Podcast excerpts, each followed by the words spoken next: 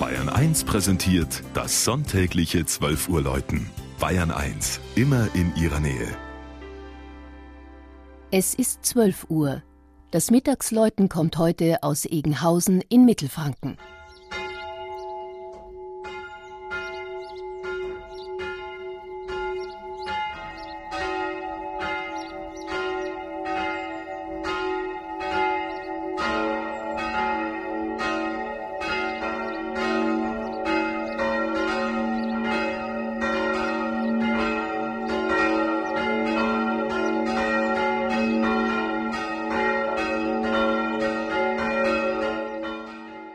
Zur Zeit der fränkischen Markgrafschaft regierten am Südostrand des Steigerwaldes die Herren von Seckendorf in einem etwa 40 Quadratkilometer umfassenden Kleinstaat.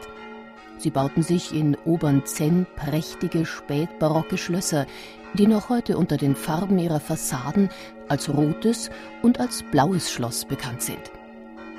In den 70er Jahren des vergangenen Jahrhunderts wurden 14 Orte am Südostrand des Naturparks Steigerwald im Landkreis Neustadt an der Aisch Bad Windsheim dem Markt Obernzenn zugeteilt.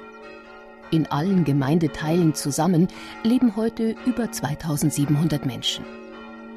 Etwa drei Kilometer südlich des Zentrums liegt Egenhausen. In der Ortsmitte steht die Wehrkirche mit ihrem trutzigen Turm auf einem Hügel. Eigenartigerweise muss man oben ein paar Stufen in die Kirche hinabsteigen. Das kommt daher, dass der kleine Friedhof, der früher um die Kirche lag, Schicht um Schicht aufgeschüttet wurde, wann immer für neue Gräber Platz gebraucht wurde. Bischof Gundekar von Eichstätt gab dem fränkischen Kirchlein im 11. Jahrhundert den Namen zu allen Heiligen und auch der kostbare Altarschrein der Kirche, der aus dem 15. Jahrhundert stammt, zeigt vier Reihen mit Heiligen.